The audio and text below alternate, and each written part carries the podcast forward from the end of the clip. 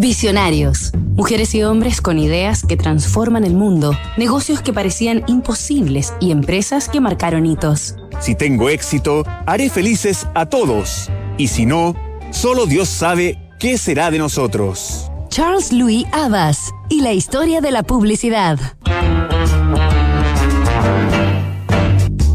En 1806, el mercado textil en la región de Normandía se vio amenazado por las fábricas británicas que se habían industrializado y reducido sus costos. Además, había escasez de materias primas.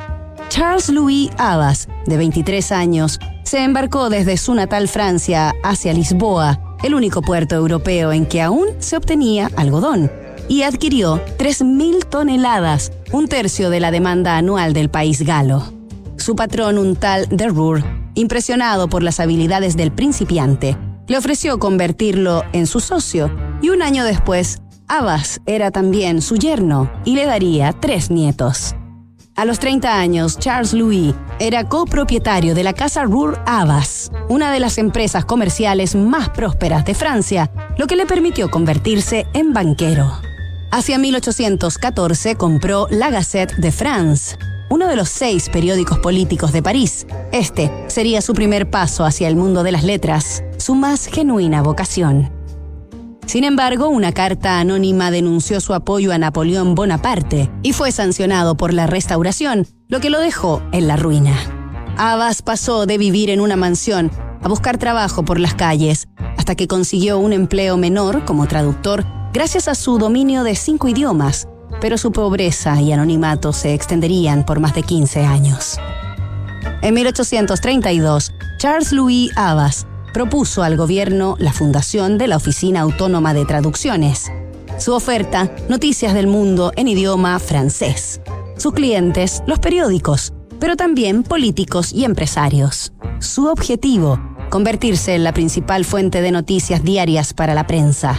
Entonces, los periódicos se masificaron, ampliaron su formato, modernizaron su diseño, compraron prensas mecánicas y descubrieron lo que más tarde se conocería como marketing.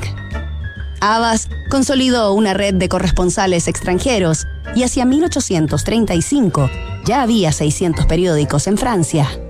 La oficina de traducción se transformó en la Agencia Internacional de Noticias de Prensa y de esa manera nació la agencia Abbas, con su primer eslogan, rápido y bueno. En la década de 1840, la compañía vendía ya no solo información a los periódicos, sino también anuncios. Así los ingresos de los medios aumentaron y compraron más noticias en un círculo tan virtuoso como rentable. Nos reencontramos mañana con el último capítulo de esta historia.